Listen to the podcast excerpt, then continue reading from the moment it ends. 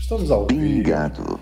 Aliás, isso vai para o podcast também, né? Esqueci de avisar. Então, você que está aí no nosso podcast, nós não abandonamos vocês. Na verdade, foi a vida que se impôs aí com uma velocidade assustadora.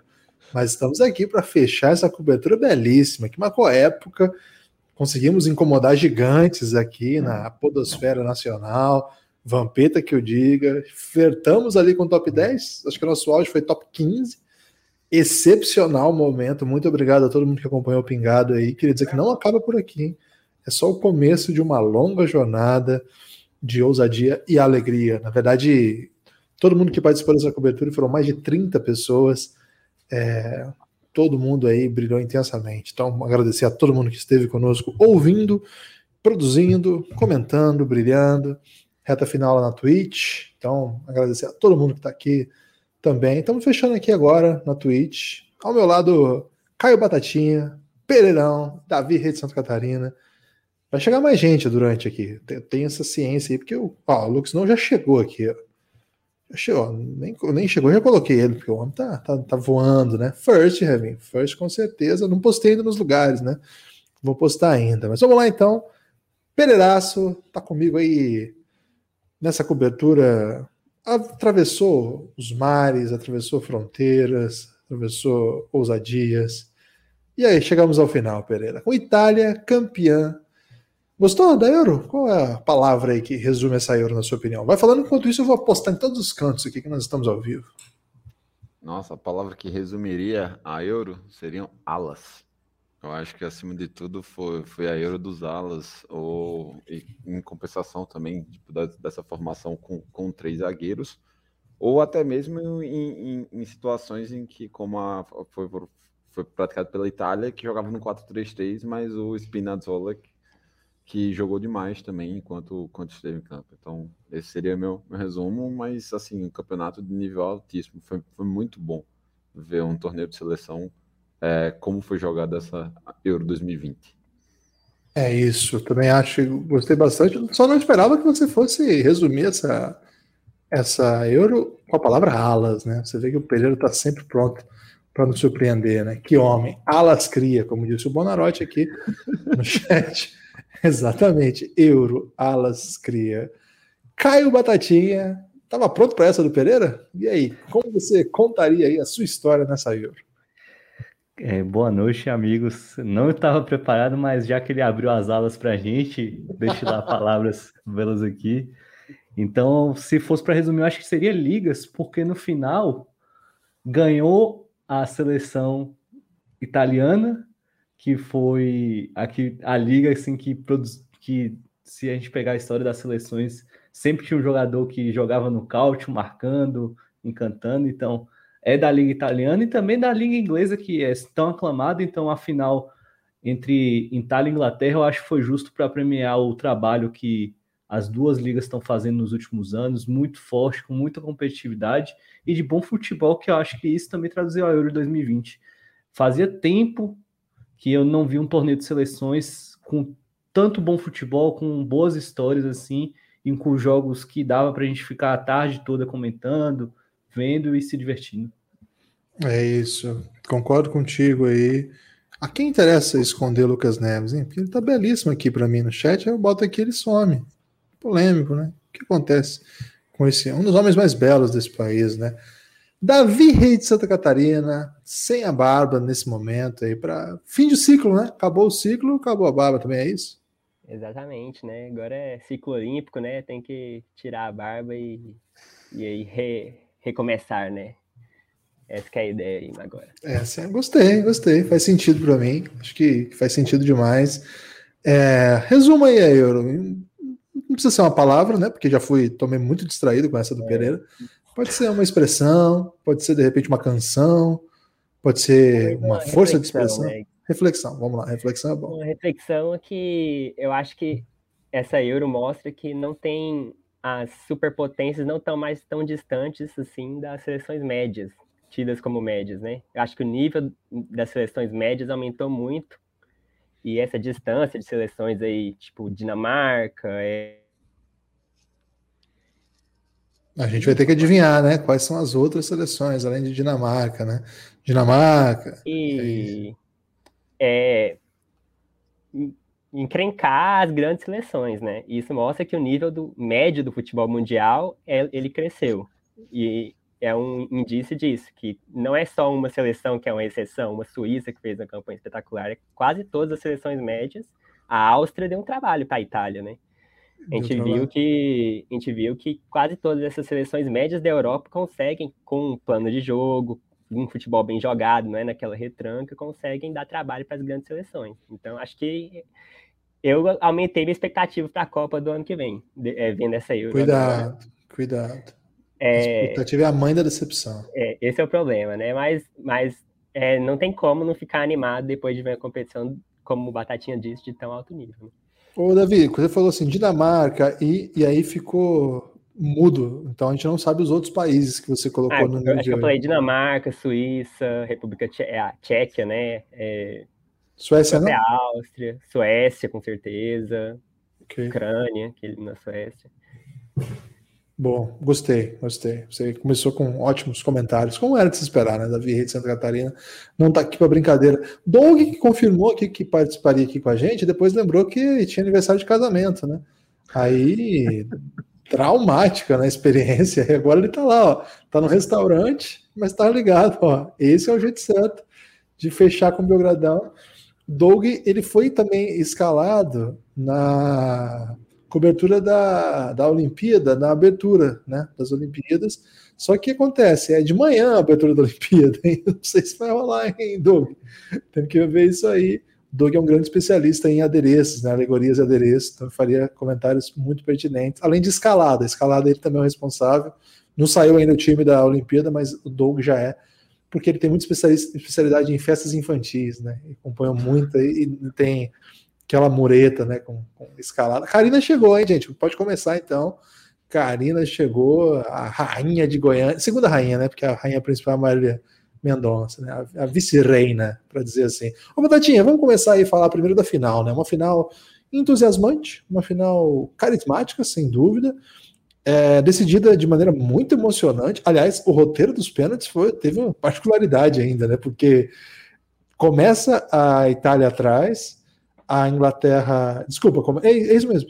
E aí tem a virada nos próprios pênaltis. A Inglaterra assume. É isso? É, tô, tô, tô muito confuso. Aí o Jorginho, um dos melhores, se não o melhor batedor de pênalti do mundo, erra o pênalti. E aí vem para o final ainda um último erro. Chegou o Isaac, hein, gente? Chegou o Isaac, o bravo. Então, foi, foi uma história bem peculiar, né? Esse, esse jogo. É, consegui acompanhar boa parte dele, porque a gente estava no NBA House, mas foi na hora que estava tendo uma atração lá, não lembro qual era agora. Então deu para ver. Foi, foi bem legal essa parte também. O Corinthians, por exemplo, não consegui ver, porque foi bem na hora do jogo, né? E é, talvez tenha me dado bem nessa, né? Porque não vi Corinthians e vi é, Euro, então deu, deu ótimo. Me conta aí a história da final, Batatinha. Isaac, o inimigo do povo, segundo o Revinho, chegou. Então, então, a final assim foi realmente assim, foi boa, eu acho que as duas seleções se precaveram até muito na, no que podiam, é, temendo alguma possível reviravolta e sabiam que as defesas eram muito fortes, então para voltar atrás no placar podia ser um risco muito grande a correr. A Inglaterra deu muita sorte porque abriu logo no início o marcador na estratégia que é, o Southgate botou o Tripper, que estava esperando uma bola parada, estava esperando alguma situação mais assim, e o Tripper que faz o cruzamento para o Luke Shaw, que foi um dos melhores jogadores do, do torneio.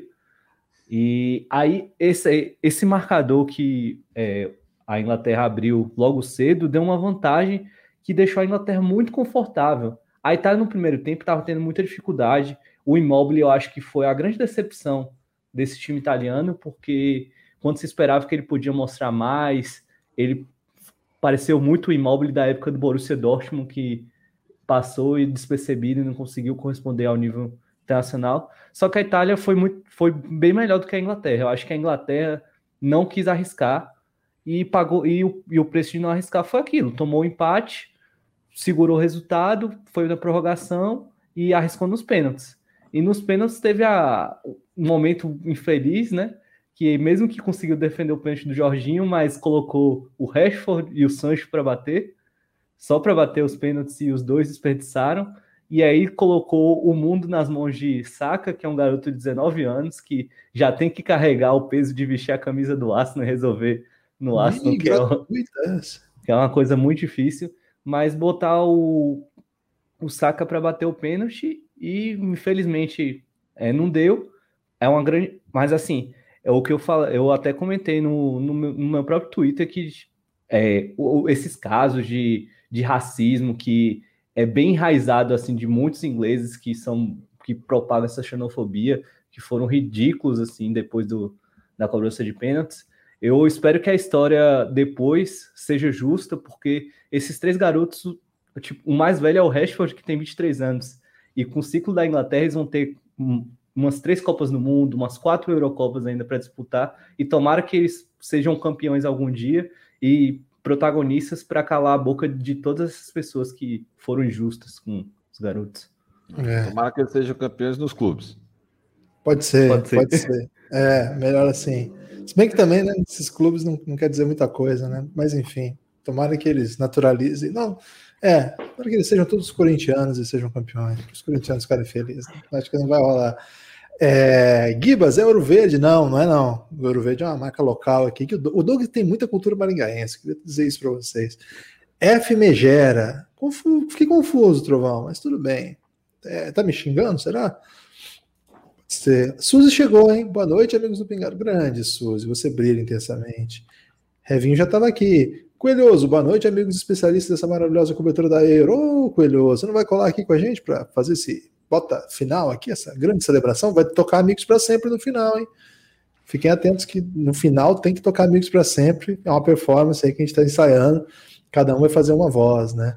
É, Pereirão, peraí, deixa eu usar o Isaac primeiro, que ele acabou de chegar, né? Vou colocar o Isaac aqui em destaque, porque o homem teve uma, uma raid esses dias, o povo viu a, a decoração do Isaac e ficou entusiasmado. Ele segurou uma galera aqui, conta do Café Belgrado. Então, o Isaac é um gancho aqui de audiência. Aliás, sigam o canal do Isaac aí, hein?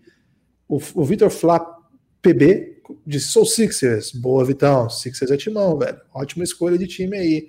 Embiid é o brabo. Estamos falando de euro aqui, Vitão. Ô, Isaac, primeiro, depois você coloca aí seu canal aqui na Twitch, que esses dias eu vi que você estava ao vivo, hein? E acabei perdendo essa live? Fiquei meio chateado aí que você não me avisou. Senão eu estaria lá comentando. Ô, Isaac, conta aí o que você achou da final de ontem. Boa noite, Gibas. Boa noite a todo mundo. Cara, eu eu, eu tava assistindo com, com a minha esposa aqui em casa, aí saiu o gol com dois minutos, eu pensei, tomara que mantenha essa média, né? Um gol a cada dois minutos de jogo vai dar uma atração legal pro final, mas confesso que eu fiquei meio decepcionado com, com o passar do tempo, porque é, quando o gol sai muito rápido e você tem uma defesa igual a da Inglaterra que se fecha muito bem, bom posicionamento dos zagueiros de, joga o nível lá para baixo. E a Itália, Itália não, não soube lidar com isso, com uma, com uma Inglaterra que se retrancou com dois minutos de jogo. É, que camisa é essa que você tá aí, Isaac? A da Bósnia. Caraca, Bósnia e Herzegovina, é, é do Dzeko. Ok.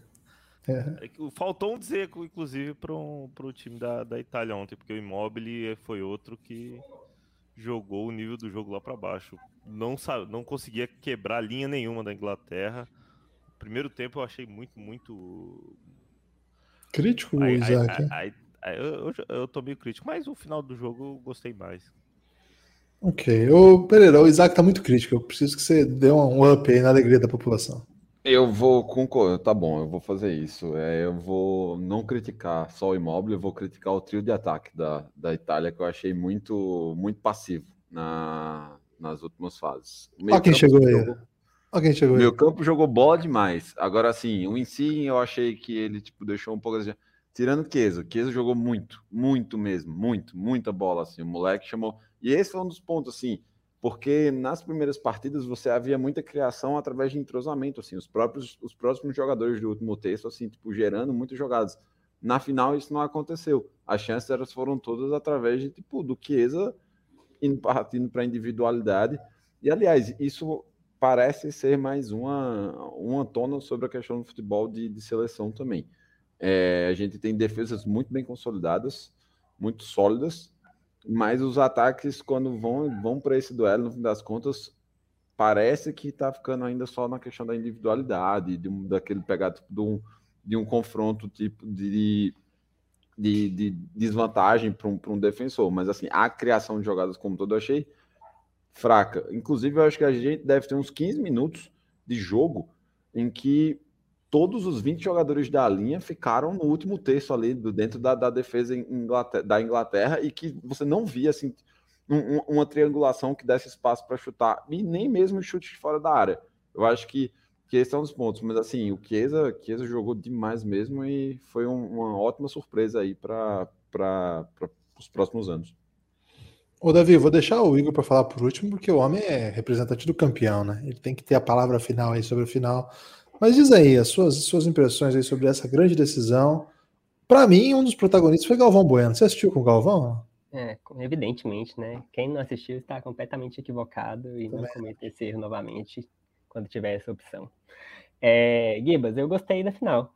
É, a final, final, finais de campeonato sempre são jogos bem a gente sempre são jogos nervosos, assim, ainda mais jogo único, né? Tamanho desse confronto. Eu esperava que fosse mais, mais truncado do que foi, assim, mesmo com a Inglaterra fazendo um gol no início, até que a Inglaterra, por uns 15 minutos depois do gol, mesmo assim, tentou ainda atacar, e depois é que, que ela retrancou de vez.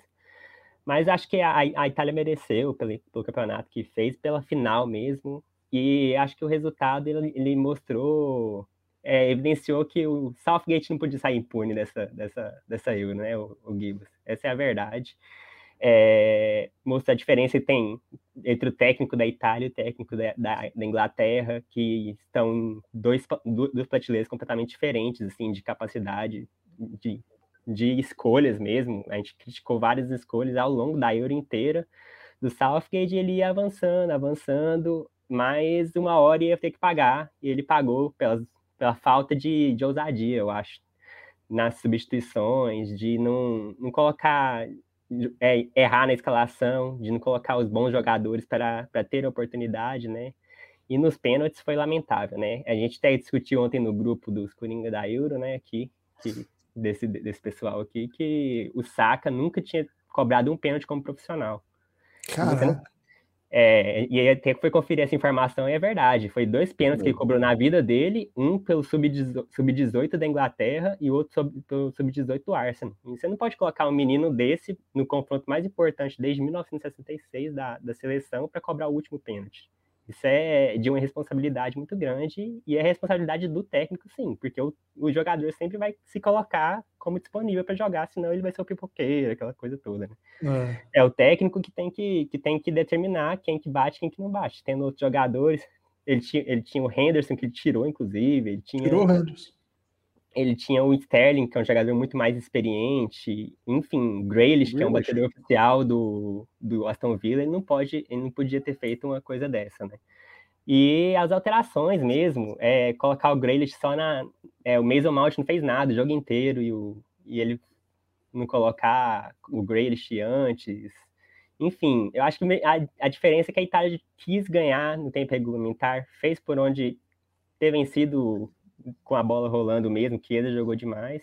E pelo torneio inteiro, a Itália mereceu esse título, né? A geração inglesa aí fica as mensagens lamentáveis sobre racismo que o Batatinha acho que ele resumiu muito bem, né? Que, que, que eu penso também. Mas a Inglaterra tem, tem talento, mas ainda falta alguma coisa que a Itália já tem, que é, que é esse padrão de jogo. Mas foi basicamente isso aí. É, só uma coisa dos pênaltis. Hoje estava vinculando os tabloides ingleses, criticando assim Grealish e Sterling por não terem é, batido os pênaltis. E aí o próprio Grealish comentou na postagem e falou: eu, eu me coloquei à disposição para bater. Isso. Não aconteceu. Então, assim, aí você bota na conta do treinador, porque o, o cara estava presente em campo, ele é batedor do Aston Villa e não bateu por conta da, da sequência que ele escolheu. Então, assim, se hoje estão criticando, ah, colocou o saco para bater aí, pode colocar na conta do, do seu portão de sua aí.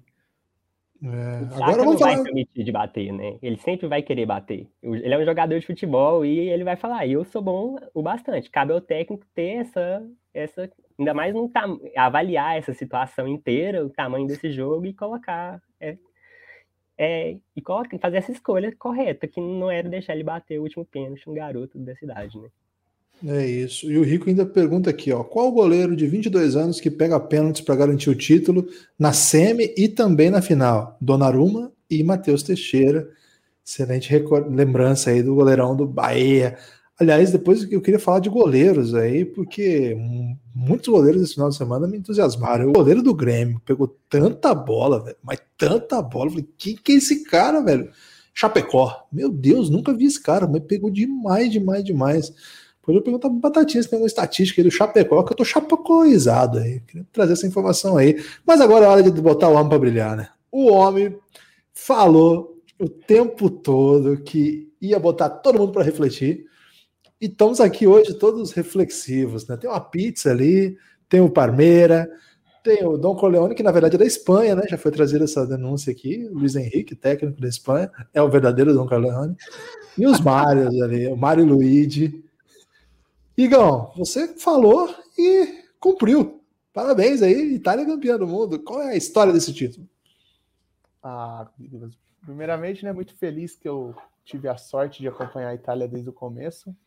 Dei sorte para a seleção, gosto de pensar assim, né? Que perto de todo mundo aí eu tô com sorte. Porque também sou palmeirense, né? E o Palmeiras que diga. Segundamente, que eu acho Esse tipo de é... assunto vai ser vetado aqui, que eu estava bebendo água, não deu tempo de eu apertar o mudo. Segundamente, que eu acho que a história da seleção da Itália é o é o tal, como que é aqui? O pessoal estava falando bastante, que não existe safra ruim. Existe não saber utilizar o que tem em mãos, que é muito o caso acontecendo nessa Itália aí, que há cinco anos atrás estava tendo um vexame contra a Suécia ficando fora da Copa do Mundo para agora ser a melhor seleção da Europa. Talvez não em nomes, mas em resultados com certeza. E é a história do ressurgimento é que o Mantini apostou e falou: temos jogadores sim. E mostrou para o mundo que tem. E chegamos a 34 jogos de invencibilidade, falta só mais três jogos que bate o recorde de todas as seleções. Então é bem possível bater o recorde de maior visibilidade, é, maior tempo de visibilidade entre seleções. O, Igor, muita gente falando do Spinazzola como uma, uma, referência desse time, mas na verdade ele está fora e não disputou os jogos mais importantes. Quem para você foi o craque do campeonato de maneira geral? É, se a gente tivesse que partir para o MVP ser italiano, porque aqui a gente parte do, do, do, conceito basquetebolístico que o MVP tem que ser do time campeão. Cara, eu acho que o Spinazzola fez muita falta sim, porque a Itália ficou com a criação bem fraca contra a Espanha e contra a Inglaterra, porque você pega ali o Emerson, ele não, não, não, não deu certo ele ali junto com o Insigne. E o Jorginho e o Verratti não conseguiram furar nenhum, nenhuma linha de defesa com passes. Então isso resolve muita falta. Como eu não posso pegar ele porque ele ficou da semi da final fora, se a gente pegar, acho que desde o começo mesmo, e eu não vou também por Donnarumma, Chiellini e Bonucci, porque a defesa da Itália realmente foi boa, mas ela, ela só teve que se mostrar agora nesses últimos jogos. Eu colocaria o Jorginho. O Jorginho Sim. ali no meio de campo.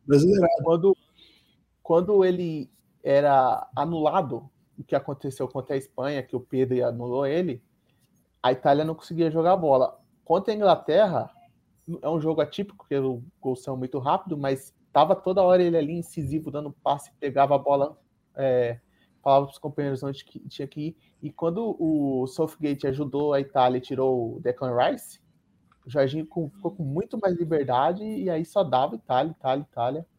Então eu fico com o Jorginho como o craque dessa seleção.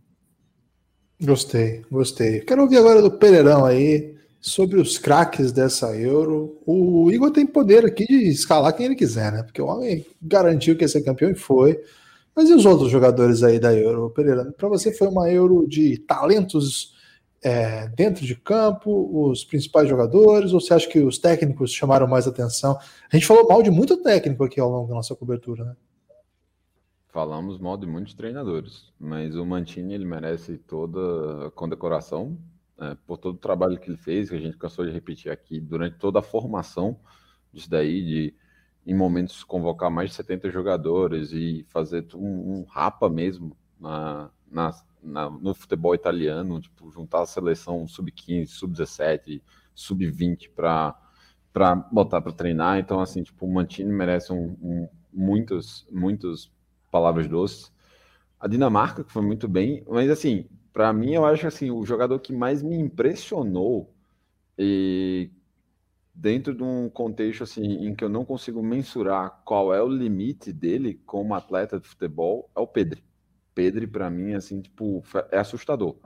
Moleque 18 anos, dominou o meio-campo da Espanha, como o próprio Igor aí falou. No jogo contra a a Itália, ele anulou o Jorginho, que é uma coisa que nenhum outro, nenhuma outra seleção conseguiu. E vamos lembrar que a Itália tinha enfrentado a Bélgica na rodada anterior. E o Pedro não é alguém quando você pensa assim, ah, o Pedro ele tem uma capacidade de marcação de tirar um, um articulador do jogo. Tipo, não é esse não. primeiro pensamento que você tem. Não. E aí ele foi capaz de fazer isso. E aí, para complementar, é alguém que vai estar disputando nas Olimpíadas agora, tipo, semana que vem já. Então, assim, tipo, para mim, é o grande nome, assim, ou, ou, alguém que eu vou querer ver muito é, no, nos próximos anos aí, porque parece. É, tem, acho que o, o Gabri do, do Future, ele, ele, fala direto, né? Que o Pedro ele deu mais em cinco anos de vida pro, pro Messi no Barcelona, porque o que ele é capaz de fazer, ele, ele corre pelos dois.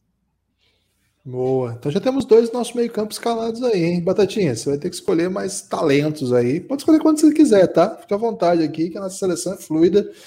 E se precisar, a gente escala 15, 18, ou não, a gente escala 4 só. A gente aqui é pingadão, né? Pingadão é pura ousadia. Manda aí. Ó, a primeira vez que eu tô vendo o violão ali do Batatinha, sempre fica pequenininho, ó, aparece ali. Ó. Depois ele vai tocar Amigos para Sempre, hein? Pra fechar a nossa cobertura. E aí, já tem Pedro e Jorginho na nossa seleção. Quem mais você quer destacar aí como os destaques individuais da Euro? Sem precisar colocar posição, nada. Só uma troca de ideias. Assim, uh, se fosse para colocar. Eu vou explicar. Ele não entra na minha seleção porque o Spinazzola. O Spinazzola merece, merece o lugar porque até o momento da lesão ele era o melhor lateral esquerdo. Mas para mim, o outro cara que seria uma grande história do torneio é o Luke Shaw porque o Luke Shaw recebeu até palavras duras do PVC de vagabundinho. Né? vagabundinho. Mas Luke Shaw surgiu, se não me engano, ele veio do Southampton, na era, Southampton ele era um fenômeno, fenômeno. É, 18 anos, assim, bem novo. Chega, ficou um é. fenômeno. Parece Quando chega no Manchester... ele errou o caminho, né? Porque todo mundo ia para Liverpool e ele foi para o Manchester. É, ele foi para o Manchester e acabou que teve uma, uma lesão que tirou ele muito tempo e mesmo depois da lesão, ele foi um jogador muito consistente, não conseguiu encontrar espaço, teve muito problema com o Mourinho, que critica ele até hoje. Então, e o United não foi, não é o melhor, é, não é o melhor ambiente para desenvolver o jogador. Agora que está melhorando. Então, assim, é um jogador que teve uma esses últimos anos bem duros. Até essa temporada era muito criticado, tanto que o Alex Telles foi, foi contratado com pinta para ser titular e o homem se transformou. Ele no, na temporada do United já foi muito importante no, no, setor criativo. Ele que fazia conexão com Bruno Fernandes, ele era o homem da bola parada. E quando chegou nessa Euro, ele foi muito regular. Ele acho que ele não jogou o primeiro jogo, mas ainda assim depois o que o que ele fez nessa Euro assim, junto com a defesa da Inglaterra que foi muito bem, ele era o homem que na defesa segurava, na bola parada ia bem e ainda criava a chance de gol. Ali passava para Sterling, para Harry Kane, então assim, não não tá na minha seleção do torneio, porque eu acho que o Spinazzola merece mais que ele pelo que fez, mas o Luke Shaw para mim é a grande história. E que bom que foi ele que fez o gol ontem, porque ele merecia assim como uma coroação, ainda mais diante do estádio, de um Wembley assim, toda aquela epopeia, então é muito bacana ver que um jogador que a, talvez seria descartado até no Manchester United, depender do Alex Telles agora, renascer tanto no clube quanto na seleção. E só 25 anos, né? Então. Gostei. Improvável esse elogio aqui, Davi. O, o Batatinha vai ter que. Você vai ter que ousar muito para superar aí a surpresa Sim. trazida. Mesmo com o Pereira citando alas, simplesmente, né? Alas cria. Mas o Baratinha foi mais ousado. Ele citou aí o Luke Shaw, né, criticado pelo PVC. E muito. Aliás, ele começa a temporada fora de forma total, né? Muito lento, parece assim, para se locomover. Era uma peça fácil. O, atleta, o Manchester United vai contratar outro jogador para a posição, que nunca jogou na posição, inclusive, né? Desde que ele chegou, ele vai para o meio de campo. Muito louco a contratação do Alex Telles esse ano. Não entendi, foi nada essa, essa sequência aí. Mas gostei, gostei. Mas ele ainda não está na seleção, né? Então a gente pode escalar quem você quiser aqui. Escolhe quem você quiser falar aí, Davi. Algum jogador que te chamou a atenção. Pode ser de qualquer time, de qualquer momento do campeonato. Ah, eu pensei em alguns aqui, mas eu primeiro. Como o senhor falou de. de como, é, como é que é? Galvão Bueno, né? Então Galvão Bueno. deixar ele de fora, né, o Gibas? Estrela. É, Sterling é, é quem, quem, eu trago aqui, que apesar de não ter feito uma boa final, um, talvez tenha sido um dos piores jogos dele na Euro, é, eu acho que a historinha, assim, vinha para aquela saga do herói ferido que a gente viu do Paul George nesse, nesses playoffs agora Verdade. na NBA, né? Era do Sterling, né? Herói eu, é, é, o Antetokounmpo eu sempre defendi eternamente, né? Mas... Mas é o herói que... ferido agora. O cara é, caiu agora... lá de um jeito bizarro. Exato.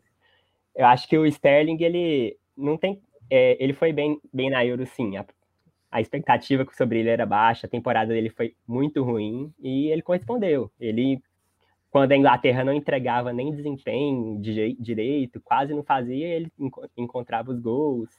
Ele, enfim, ele era o cara da Inglaterra na Euro ofensivamente, é, durante quase toda a competição. E apesar, a final realmente foi uma decepção, mas eu acho que a gente não pode deixar de destacar a Euro que fez o, o Sterling, né? E outro cara que eu queria trazer, da Espanha também, que é o, o Dani Olmo, né? Dani Olmo fez Esse cara jogou demais, jogou demais. E é outro, e é outro que está na seleção espanhola lá do, da, das Olimpíadas, né? Então você vê que, que, que, qual a força dessa seleção olímpica espanhola aí. É, a Espanha é um time que a gente apontou como candidata à decepção, né? Por, pelo início da, dela na Euro, pelo aquele jogo de 900 passes e nenhum gol contra a Suécia. É, mas foi crescendo ao longo da competição, foi se encontrando. É, e no mata-mata, realmente foi o time que de longe deu muito trabalho, mais trabalho para o campeão, para a Itália. Foi aonde que, foi o jogo que o único jogo que a Itália jogou pior que o adversário foi, foi contra a Espanha. E eu acho que o Dani Olmo é muito responsável por, ah, é, junto com o Pedro, claro, né, que foi citado aí, é, por, essa, por esse crescimento da Espanha ao longo da competição. Vou trazer esses dois aí. Eu queria trazer um da, minha seleção também, que é o Emil Forsberg, que foi o artilheiro da Suécia na, na Euro, e ele é um, foi muito bom, muito bom jogador. É um dos desafogos aí ofensivos da Suécia, e a, a Suécia acabou caindo para a Ucrânia, num, num jogo que a Suécia poderia muito bem ter passado, eu acho que daria mais trabalho para a Inglaterra do que, do que a Ucrânia deu depois. Mas é um cara que. Mas é o que ele mereceu, naquele jogo mereceu passar. Mas é um cara que jogou muito bem mesmo. Eu acho que ele cresce o jeito que, o, que a, o mundo vê o futebol dele lá no Leipzig, eu acho que ele vai crescer. É, assim, é um cara que já está com 26 anos, é um cara que está no auge da forma. E, e, mostrou muito recurso, muito finalização, passe, é, drible, uma coisa que eu não esperava dele, assim, mais, é, que é um, de fato um bom jogador de um bom time, que é o Leipzig, mas esses três nomes aí que eu trago aí para a seleção: Sterling, Dani Olmo e, e o Forsberg. Gostei, hein? Botou juventude aqui na nossa equipe. Chegou a vez do, Davi, do Isaac ou Isaac. Davi ignorou seu xará, hein, Isaac? Você viu isso aí? Falou tanto dele ao longo da competição, mas na hora de botar aqui. É, que, deu...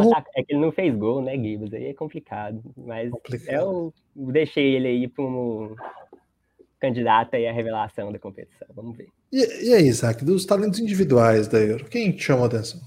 Vai, vai ter uma, uma formação de, da, da, dessa seleção que a gente está fazendo ou pode repetir? Não, é livre. Pode ir embora. Vai, vai como se não houvesse amanhã. Ah, não, é porque eu queria falar dois também, dois do. Não é dentro do time que eu, que eu cobri, porque o time que eu cobri, apesar do Pogba ter comido a bola nas partidas mas um cara que me impressionou muito e, e, e tem que falar né, que ele joga na, na Sampdoria, que é o Dansgaard. Eu fiquei muito, muito impressionado, porque eu não. Eu, confessar que eu não assisto muito campeonato italiano, principalmente. Errando. Vitória, mas é, estou errando demais. Vou, essa Euro abriu meus olhos para esse tipo de conteúdo. Mas, cara, o Dansgaard assumiu a bronca de uma, da falta do. do Eriksen. Do Eriksen. Assumiu a bronca da falta do Eriksen ali, porque por mais que ele jogue como um, um ala, ou, ali um ponto esquerdo, mas toda vez que tinha uma, uma rotação de jogadas da, do time da Dinamarca que passava por ele, é, era impressionante como dava certo as jogadas. E foi até um negócio que a gente estava aqui no dia da. fez uma watch party da, do jogo da Dinamarca com a Inglaterra, que o técnico dinamarquês, que eu não sei o nome, tirou o cara é, ali no, no, começo do segundo tempo e. Foi bizarro. Meio que, foi meio que decretou a, a, derrota para a Dinamarca, porque já era um time que não conseguia criar, que tinha um Bright White no ataque, inimigo do gol. Inimigo do gol. E ainda tira o cara que, que tava ali fazendo. tentando achar o espaço de uma defesa que a gente viu na final e também foi com a Dinamarca, que se postava muito bem, não desmanchava suas linhas de quatro por nada e que na final precisou do Chiesa que jogando demais para poder levar perigo de gol e que contra a Dinamarca você tinha o Dansgaard você tira o cara. Tudo bem, ele devia estar exausto. Eu suponho que ele estava exausto para poder sair do jogo, mas é, numa semifinal de Eurocopa eu acho muito bizarro. E essa Eurocopa como um todo tinha muitos jogos que você via que os melhores saíam de campo. Bizarro isso, é, cara. No, é, é foi, vários jogos eu assisti, tiravam os melhores de campo, botavam os caras muito peba para precisando, com o time precisando do placar. É. O jogo da França foi assim também. Suécia. É, e outro cara, o jogo da Suécia também. Nossa, Todo jogo, ele, ele, tirava dois caras, eram os dois melhores, sempre assim. Por isso o Mantini é. foi o melhor treinador, porque ele começava com o Berardi e tirava e colocava o Chiesa, e melhorava. Exato. O Southgate também adotou essa estratégia durante alguns jogos. Todo jogo entrava o melhorar o time, né? É. Só que aí chegou na final, botou os dois melhores com 115 minutos no, no, é. relógio, aí também não dava muito. Outro cara que eu queria lembrar também da Dinamarca, porque eu gostei muito dessa seleção dinamarquesa, que para mim é, tem que estar tá na seleção da Euro, é o que já é. Já já estava fazendo um bom trabalho no Milan, conversei com os amigos meus milanistas. É, o Milan vai renovar o contrato dele agora até meio até barato, vai pagar um salário bem abaixo do que a média para um zagueiro do nível dele tá jogando e ficou um pouco marcado por ter feito o gol contra, mas que seria, se tivesse deixado passar, ia ser gol do, da Inglaterra ali no, no jogo contra a Inglaterra, mas eu achei que jogou demais. Jogou demais que já é, é tanto como jogador nas partidas mesmo, quanto como liderança naquele momento do difícil do Eriksen. Foi um cara que eu virei fã mesmo. Virei fã, é. Graças a essa Euro. Ainda bem que não tem limite de jogador nessa nossa seleção montada aqui, porque Chiellini e Bonucci não pode ficar fora, né? Porque Sim, se é. vocês forem pensar nos melhores centroavantes do mundo, vocês vão por Lukaku e Harry Kane. E os dois foram anulados pela dupla de zaga da Juventus. Foi uma é, eu acho que o time da Itália defendia muito, de maneira muito inteligente, né? O que a Itália entregou nessa, nessa Euro foi, no começo, muito ataque, né? Muito volume, muito futebol Atalanta ali, é, Sassuolo, né? uma coisa lúdica. Aí, e aí, na hora que o, que o jogo pesou os adversários mais pesados, aí a gente viu Juventus, né? A gente viu aquele jogo duro, pesado, com objetividade. Foi bem legal mesmo, a dupla muito forte, né? Uma dupla tradicional, né? Um tipo, uma dupla que você não. Você pode esperar grandes competições. Aliás, a outra vez que a Itália foi campeã nesse século de coisas grandes, né? A Copa do Mundo, também, né? Era Canavaro e Materazzi, que o Nesta machucou, né? Que o Nesta era o grande defensor e não italiano. Já estava idoso, né? A gente já estava muito Gattuso idoso. tinha na seleção. Tinha Gatuso, já era Gatuso. Camoranese. Camoranese. Cortou o cabelo, não foi? Na, e, lá, na... e lá um foi. lateral esquerdo foi o destaque também, né? Tanto foi grosso? Né? Quanto 2021. O grosso. Grosso. grosso. um nome que já apresentava seus credenciais, né? Mas que, no final das contas, mostrava aí que às vezes pode te enganar, né? Tipo... Outra, outra semelhança é que os dois goleiros chamavam Gianluigi. É. Pô, essa aí me pegou. O Donnarumma é Gianluigi também? Gianluigi é Donnarumma. É, Gianluigi Donnarumma. Tem um vou, vou, fazer, vou aproveitar para fazer uma lembrança que o Gibas eu acho que vai lembrar. A saída do, do do Donnarumma, depois que pegou o último pênalti, metendo a marra com o peito duro, foi o Dida, Dida. que ensinou aquilo para ele.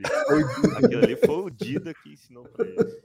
Nenhuma emoção, né? Ele, ele foi técnico de goleiros, né, do Donnarumma, trabalhou com o Donnarumma. Do Milan. Ele é, ainda, ele é ainda do Milan, porque o Donnarumma foi, vai pro PSG agora. Já era, é, já era. Mas o Dida é bravo, né? O Dida é espetacular. E que goleiro é Donnarumma, hein, Igor? Nossa senhora, joga demais, né? 20, tem 22 anos, começou a ser titular com 17. Imagina que ele vai estar tá daqui, ó, 15 anos, ele vai estar tá na Copa de 2034. Tem Copa?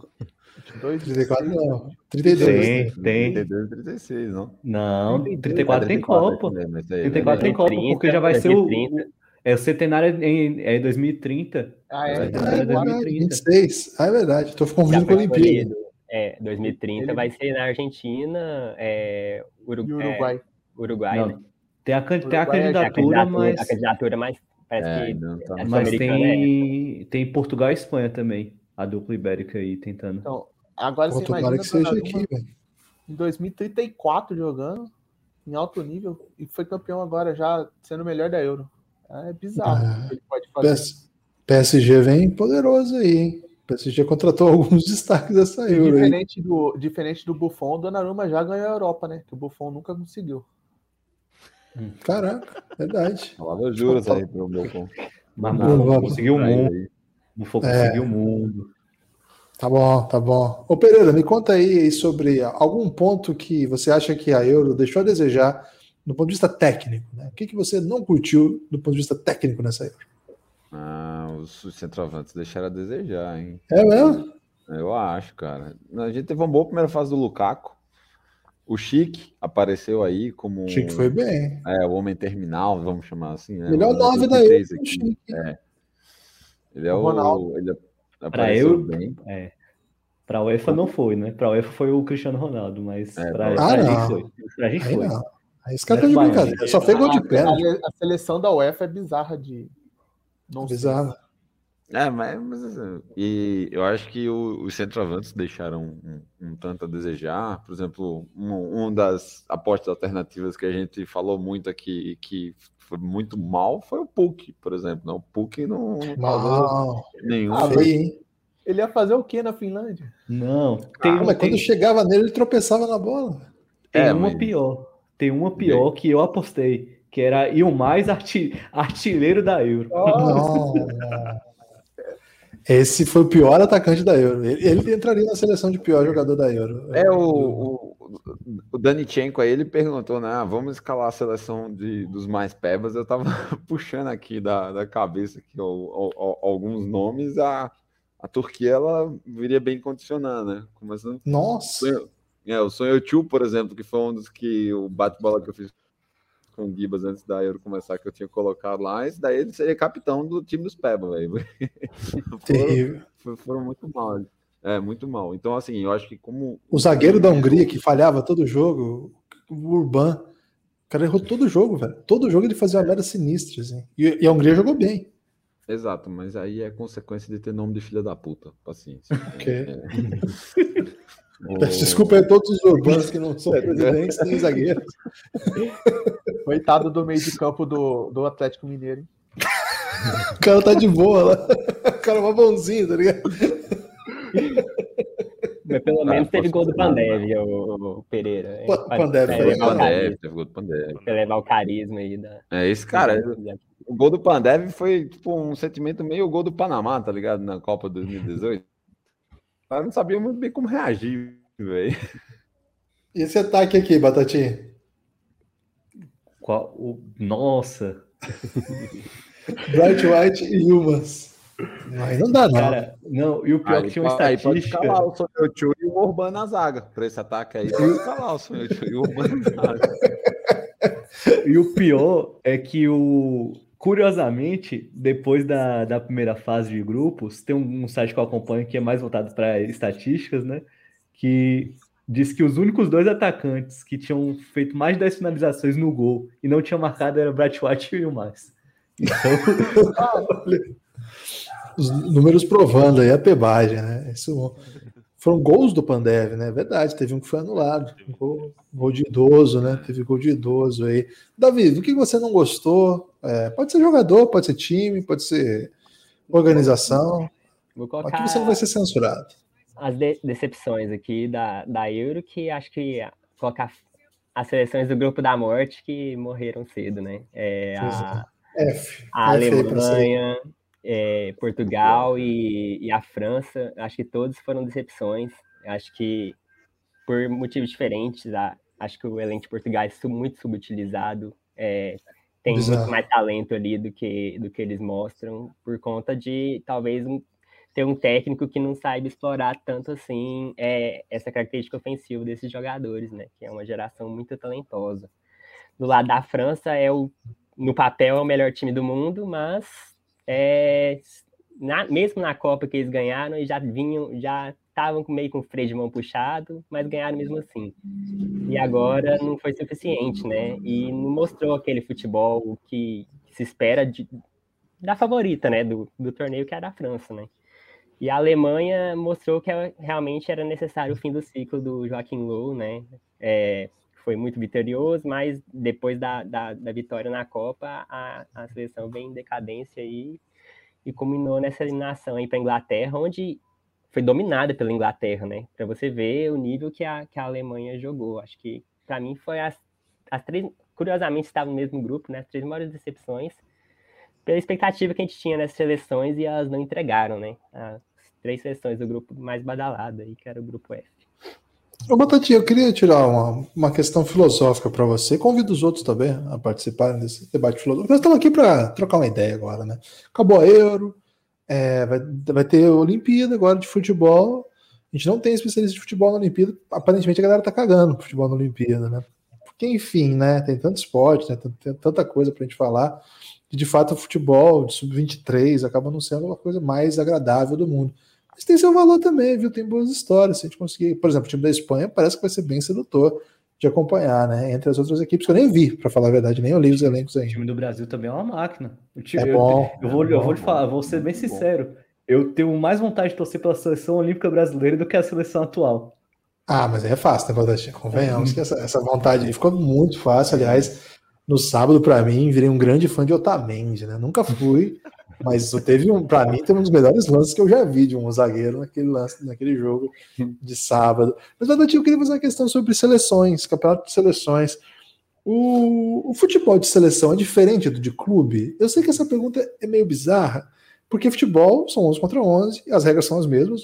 Até o Yamin teve aqui comentou exatamente isso. Né? Assim, não é igual NBA e FIBA, que muda até regra, né? 40, pede 48 para 40, muda não tem 3 segundos de garrafão. O basquete FIBA é outro basquete, é outra modalidade. Não é a mesma coisa que NBA. É um mundo à parte, é um mundo pelo qual sou absolutamente apaixonado, inclusive.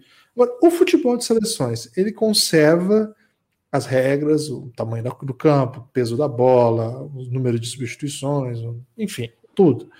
Mas ele tem outra história, assim, ele é diferente, porque a gente vê. A gente começa a competição esperando alguns craques acaba a competição, nunca são os mesmos craques, nunca. Eu não me lembro de uma Copa, uma Copa, uma Euro, uma Copa América, que a gente sai falando. A gente saiu sábado do Brasil e Argentina falando de Depou, meu parente, né? Um abraço para ele aí. Tô com o Atlético de Madrid, né? Você, você saiu aí essa notícia. É, a gente sai falando de da Eurocopa, a gente falou vários nomes aqui que, claro que a gente conhece, a gente acompanha, mas são outras histórias também, né? Então, que, que, que, acontece? Assim? O que, que tem de tão diferente? É o tempo de trabalho, é o estilo dos técnicos, é o fato de os principais técnicos, acho que o Doug frisava muito isso aqui, né? Os principais técnicos das seleções não serem os bons técnicos, isso dá uma balançada. Eu não sei, Batatinha, eu queria que você explorasse essa questão. Convido os, os outros na sequência também a pensarem nesse respeito. Sim, se a gente for partir do lado óbvio, claro, é pouco tempo de trabalho, é pouco tempo de tratamento, é os melhores, realmente os melhores técnicos não não costumam assumir as seleções. Então, assim, quando tem um, um técnico bom, uma qualidade, o time tem uma qualidade elevada, tem um técnico bom, isso é o diferencial. Mas futebol de seleções é coração. Você pode pegar, assim, muitas, muitos dos craques. Você vê o Modric teve um jogo que acho que foi o da Croácia contra na, o último jogo da, da fase de grupos, ele, ele que eu, ele faz aquele golaço acaba o jogo e desaba no chão. O cara que já foi melhor do mundo, melhor do mundo, já chegou em final de Copa do Mundo, e o cara vibra assim como nunca. O Messi, assim, se ele for trazer a Copa América, o Messi estava sem acreditar em campo depois que ganhou com a Argentina. Então, assim, é muito coração, é muito grupo. Então, a Inglaterra, se chegou até longe, assim, não vou falar que ah, o Southgate não foi. É, não foi o Southgate que prejudicou, que prejudicou a Inglaterra, e também não foi horrível porque ele montou, montou a defesa, mas é o, porque o grupo da Inglaterra, até hoje, a, a mensagem que o Rashford publicou, eles quiseram honrar a camisa da Inglaterra, então assim, é você realmente trabalhar a questão do grupo, é a questão do coração, é a questão de entrega no campo. A Itália, a gente falou desde o início que eles já cantando o hino ficavam animados assim. O Chiellini, Chiellini tem acho que 36 ou 38 anos e tava com a vontade, estava se divertindo em campo. Então, assim, o, o técnico é, é o diferencial, eu acho. Que o técnico, quando você tem a técnica, é um diferencial para você ir mais longe. Mas é, seleção, você tem que fazer um grupo fechado e é um torneio de tiro curto e é 20 dias ali que se os caras estiverem entrosados, se os caras estiverem bem, é, não, não tem como você tirar assim, não. Elimina qual, é, é ali que consegue a Tchequia eliminar uma Holanda em um dia bom é, que consegue acontecer essas doideiras de a França perder para a Suíça. Então, assim, é o, é o grupo, é o coração, é a vontade que eles é, têm de se doar em campo. Eu tenho uma teoria de que é que vai se aplicar mais nesse caso desse ano, mas isso eu acho que se repete porque é o calendário também. Nessa Euro chegou todo mundo com a língua no chão após duas temporadas atropeladas. A mesma coisa está acontecendo na NBA também, que várias contusões e todo mundo com a língua no chão. E eu acho que a próxima Copa do Mundo, como vai ser em novembro, dezembro, acho que vai ser dezembro, né? Mesma coisa. Dezembro. Novembro. Dezembro. Não, não. Dezembro. É, começa em é novembro, e dezembro. Então, ela, os jogadores vão estar no meio de temporada, vão estar no ápice do, do preparo físico. Então, eu creio que a próxima Copa do Mundo vai ser de um nível absurdo de bom, perto do que a gente vem vendo nos últimos, nas últimas Copas, tanto a Eurocopa, a Copa do Mundo, a Copa América que é tudo fim de temporada, intertemporada ali, jogador meio, meio pau. O Richarlison contra a Argentina, o bicho não aguentava mais nada no jogo. Todo mundo falou que ele jogou mal, mas é porque não aguentava mais. E ainda vai, vai jogar a Olimpíada. Não sei como ele vai jogar a Olimpíada. Mas é, eu creio que o nível baixo das, da, dos torneios de seleção se deve ao, ao fato de quando eles são postos no calendário. Mas esse foi bom, não foi não, Igor? Eu achei um bom nível, nível da, da Euro especificamente. Foi, foi bom, o nível foi bom, mas você acha que o, por exemplo, o De Bruyne jogou o melhor nível possível dele? Não, não. Algumas estrelas, claramente não, né? Pode falar, Isaac. Mas aí é porque também tem uma questão de que, como até o Batatinha citou, que é a questão do campeonato de tiro curto, é, se trabalha muito no medo de errar. É, a, a seleção vai muito preparada para evitar o para ocorrer o erro zero. E, e... É, isso cai muito o nível. É. Baixa muito o nível porque você trabalha, por exemplo, se você tem um cara muito diferenciado numa outra seleção, como é o caso do De Bruyne, que foi citado pelo Igor, é, o, o, time, o time sabe que ali vem o perigo, vai trabalhar em cima do De Bruyne, vai trabalhar em cima desse perigo, mas vai tomar muito cuidado para evitar o erro zero e às vezes é, ignora a necessidade do ataque. Olha quantas prorrogações e pênaltis teve nessa Eurocopa.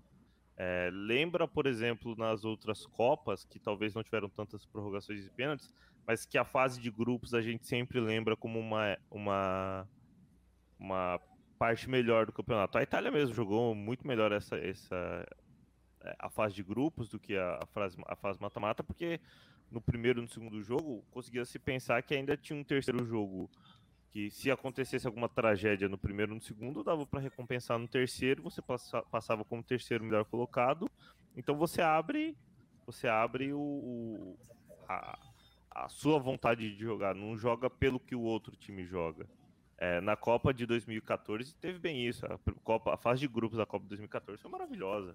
Aí chegou na fase mata-mata, deu uma diminuída do nível porque se jogava muito mais pelo medo do adversário do que pela sua ideia posta. A França é... tentava fazer isso, tentava deixar os caras jogarem com a armadilha deles, ganhou a Copa do Mundo 2018 assim, na, na base da armadilha. Deixava os caras jogarem, quando os caras iam tentar se posicionar para atacar, é, eles ganhavam jogos. O eu acho curioso que você citou a Copa de 2014 é que a Itália e a Inglaterra caiu na primeira fase no grupo que tinha Costa Rica e Uruguai. Sete anos. é, eu acho, eu acho que só teve um jogador que repetiu exatamente a, o, o a mesmo tipo de atuação nos clubes e na Euro, nessa Euro agora, que foi o Eden Hazard. Aconteceu a mesma coisa. Ele entrou em campo e se machucou. Gratuita é. essa, hein? O seu take aí, Davi, sobre esse tema. Bom, Gibas, é... a gente estava até discutindo sobre, por exemplo, a dificuldade dos ataques em vencerem as defesas, né? É, eu não sou especialista em treinador, uma pessoa formada assim, mas o que se diz, né, que eu vi de pessoas, entrevistas assim, de pessoas especialistas da área, se diz que é muito mais fácil você montar uma defesa do que um ataque. É, então, é, é mais fácil você organizar um sistema defensivo assim para não tomar um gol e eventualmente deixar o talento lá na frente, como diria Parreira, né, é, resolver do que você armar aqueles ataques maravilhosos, assim, porque não tem tempo mesmo de treinar, você não tem entrosamento entre os jogadores, e às vezes há uma questão de elenco mesmo. Você, é, de, um clube você pode contratar uma carência de um elenco, tudo bem, na seleção é o que você tem. Eu pego, por exemplo, a seleção da Polônia, que tem um, um talento extraordinário no ataque, que é o Lewandowski, mas não tem um meio-campo, é, um, um, jogador de armação, por exemplo, para fazer esse jogador receber a bola da melhor forma possível. Você tem que adaptar o time em função do que você tem ali. E às vezes esse tipo de carência, porque você não tem como contratar um jogador, né? É só quem é nacional, em teoria é assim, né? É, faz com que talvez se espere um, um futebol de seleções a nível menor do que do que o de clube. E, e a questão das defesas em relação ao ataque, porque por ser um torneio de tiro curto, como o pessoal falou aí, é, é mais fácil você armar uma defesa e tentar resolver na base do talento lá na frente, no contra-ataque, ou no, no, no, acaso que o futebol às vezes traz, né? No inexplicável, vamos dizer assim. O, né? o, uma pergunta que, eu, que o Davi está falando, me, me liguei aqui. Melhor defesa do campeonato, a gente vai concordar que foi Itália e Inglaterra, né? Acho que é geral concorda nisso. Qual foi o melhor ataque do campeonato? Não em números, mas aquele ataque que criava para si mesmo. Porque é, a Itália dependia muito do meio de campo. Entendeu? Ataque... Qual foi o melhor ataque do campeonato? Linha de frente, você fala assim, os atacantes? É, não, não, é, não o sistema, nome, talvez. Pelo é. fizeram, é o melhor sistema, que criava jogada, que estava sempre sinuante. Eu gostei que a Dinamarca fez, por exemplo. É, a Dinamarca, ela atacava muito bem, era um time muito organizado, né? Espanha, Espanha, também. Espanha também. A Espanha também. A Espanha, a Espanha realmente. É. Algum take sobre isso aí, Pereira? Além de, do hate no Hazard que você mandou, gratuitaço? Não, não, não foi hate, cara. Foi um comentário justo. Você foi, foi injusto nessa fala, sério mesmo. Não, não. É, não foi então, injusto. Eu acho assim, eu vou, eu vou dar uma, uma soprada pro Southgate, sabe? É, eu acho assim, tipo, você pode reclamar de, de muitas coisas em relação as tomadas de decisão que o Southgate faz. É, mas você não pode falar que ele se, se omite. Eu acho que assim, tipo, de fato há um preparo assim considerável para cada uma das seleções. Ele não repetiu nenhuma escalação. Aí a gente pode criar esse paradoxo, né? Tipo, a, que era exatamente o time que tinha mais modificações e também o time que tipo jogou da mesma forma durante todo o torneio e ambos conseguiram chegar até o último até o último passo para dizer que tipo, não, não há uma forma correta, não há uma forma exata para você montar um, um elenco que, é, que, que foi competitivo. Eu só acho que é isso, assim, eu acho que tipo é, preciosismo, o nível assim, de inquietude que o Southgate tem, ele também gera essa, é, é, essa outra consequência, que é ele mexe muito no pré-jogo, mas mexe muito pouco no durante o jogo. Se você for pegar assim as substituições que ele faz, são sempre assim para o fim da partida. tirando as partidas que, tipo, que teve prorrogação e etc., eu acho que ele, ele em nenhum momento ele chegou a, a, usar as cinco substituições. Ele usava duas ou três e era sempre assim, tipo, no minuto 80, no minuto 85. E é, era o time então, mais opções no banco, né? E era um time com muitas opções no banco. Então, assim, eu acho que esse, esse era o problema. E se a gente tava falando exato de, tipo, linhas ofensivas que não conseguiam desempenhar trabalhos, assim, tipo, que incomodasse, ali não faltou talento, mas aparentemente assim a proposta de jogo dele não, não visa, não, não, não procura utilizar é, a criatividade que, que ele dispõe. Entretanto, ainda é um elenco muito jovem. Então, esses jogadores eles podem vir amadurecer, eles podem tipo, chegar, por exemplo, no Catar, muito provavelmente em, em, condições ainda bem melhores do, do que aqueles já chegaram e que tem uma mudança de esquema. Eu acho que, tipo, a gente cansou muito de, de criticar, e boa, boa parte das críticas em relação ao Southgate, elas são justas, mas eu também acho que, tipo, tem que analisar o outro lado da moeda. É, ele tem um sistema defensivo. O portão norte, né? Exatamente, a gente tem que analisar o portão norte, né? Porque normalmente Deus. um é embarque nacional, outro é internacional, né? Tem dessas. Então, Pô, tipo... Pereira valorizou, é. velho. Vocês criticarem, mas o Pereira deu moral. Eu, eu gosto muito de você, Guilherme. Eu, eu gosto é que o Pereira não é, não é, como fala? Ele não é honesto, é isso. Não, ele. Tô muito distraído aqui. ele, não, ele não guarda mágoas, porque o tanto que você criticou ele justamente. É. Eu, não sou, eu, é, esse é, esse é uma rancoroso. Eu sou rancoroso até o inferno, mas aqui eu, eu tô muito bonzinho, velho. é, então eu só acho assim, tipo, é, é, a questão do, do, Southgate precisa ser observado desse lado. Ele é um treinador muito jovem, né? O primeiro trabalho assim dele como, como profissional, digamos assim, é exatamente na, na seleção. Vamos ver aí o que é que, que espera para os próximos torneios de Major, né? Como a gente fala aí. E Gibas, sobre o Southgate também, né? É, é, eu, eu critiquei muito ele aqui, mas vamos lembrar da, da semifinal, por exemplo, nessa questão das alterações no início da prorrogação contra a Dinamarca, ele fez três alterações e descansou o time. Pegou, colocou o time completamente descansado e a Inglaterra amassou a Dinamarca na, na prorrogação. Uhum.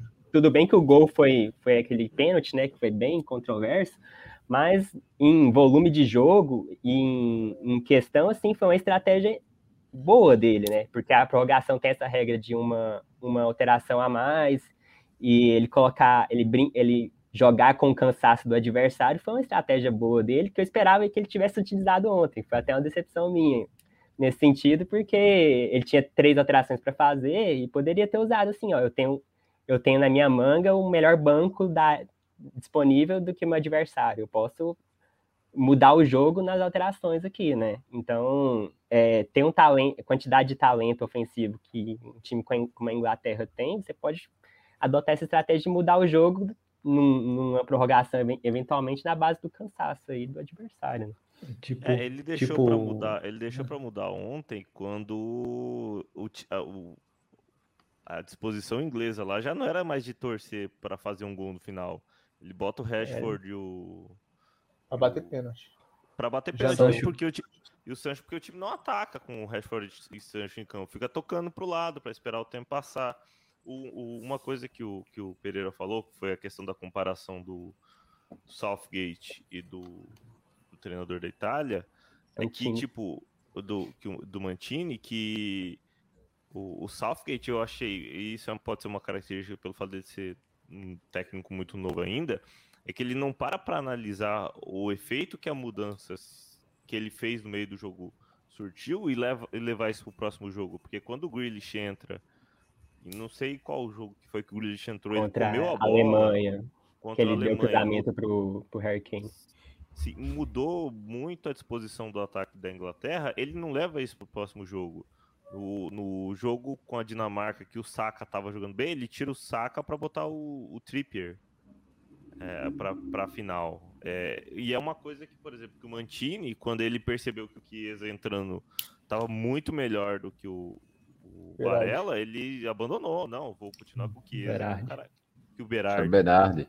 Não? Que o Berardi. Berardi. É, que, a Copa, eu... que a Copa tá mais pro Chiesa do que pro Berardi. Ele não, não, não, não pensou em voltar atrás pro que ele estava planejando pro começo do campeonato. O, Na Copa do Mundo foi assim também, né? Se for para pensar, a Bélgica, no início da, da Copa, foi de um jeito, e no jogo contra o Japão, eles detectaram um problema, e para o Brasil eles fizeram um ajuste. No, no jogo contra o Brasil, a Bélgica, no caso, né? Mudou, colocou o Fellaini lá, né? Pra, no meio, mudou a, os zagueiros e o Tite, no caso, na seleção, ele, o Gabriel Jesus não fazia o gol, não, é, não, é, o Roberto Firmino claramente era, era um, estava em melhor fase, eu adoro o Gabriel Jesus, né? Vamos falar a verdade, ele é um ótimo atacante, sim.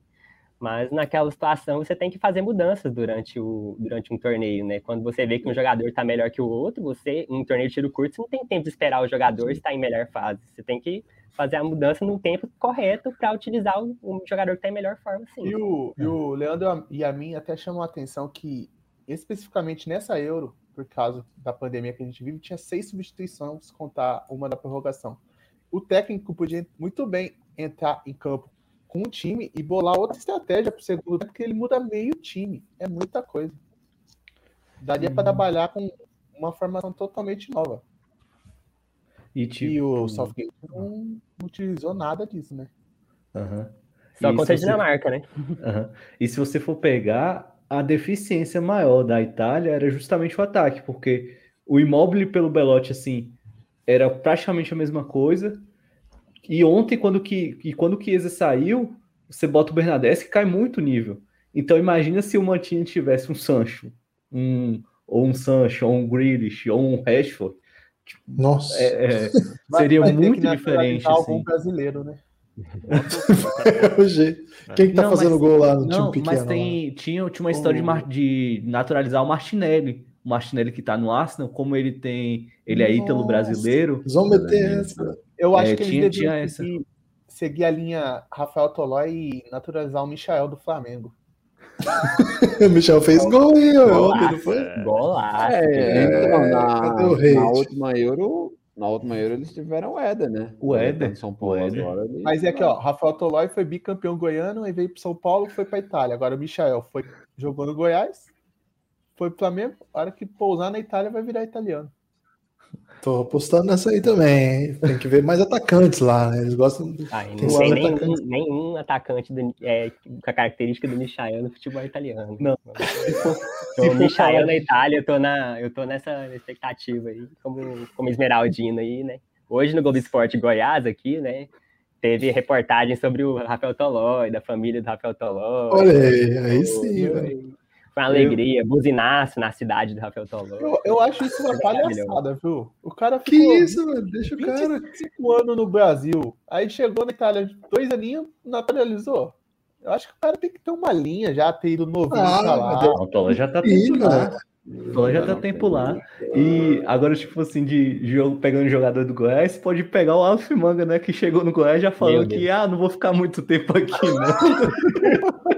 Mas não vai pra time grande, não, viu? Porque eu tá jogando então, nada. Ele já tá mirando nada, a Euro 2024. Aleph Manga na Itália. Lembrando da seleção de futsal da Itália, né? Que tem 78 brasileiros né, no time. É, a seleção do Qatar, a seleção do Qatar do ano que vem na Copa vai ser totalmente internacional. Ah, é? Vão deixar? Vão, né? o time da casa, né? Será que o Emerson Sheik volta para jogar nesse time? Não, não tinha um cara do, jogou no Fluminense, que foi pra China e primeiro deu seis meses já no É o, o Elkerson. É, não, mas a gente não pode botar que a gente Vitor, Larry Taylor, né? O Elkerson era bom, velho. Ele, mas ele, teve, ele teve que, ele teve que abandonar a, é, a nacionalidade brasileira e adotar um nome chinês, assim, né? Pô, tô topando, hein? Chineses que estão me ouvindo. tô bem barato é. para essa operação, hein? E o Goulart é o outro, né? Que, é, que ele tá é. tentando fazer isso, é o Ricardo Goulart. Ó, uma informação que o pessoal lá no grupo dos Coringas da Euro postaram hoje, postou hoje, não sei se foi no grupo ou no, no Giannis. É, tem cinco brasileiros campeões, campeões da Euro, né? Três, os três da Itália já citados aqui, né? Tolói, Emerson Palmieri e Jorginho, os da Itália, né? Aí tem o Marco Senna pela Espanha. 2008. E o Pepe. E quem é o outro? E o Pepe, Pepe claro, Pepe. zagueiro, zagueiro alagoano, né? De campeão é, 2016 de Portugal.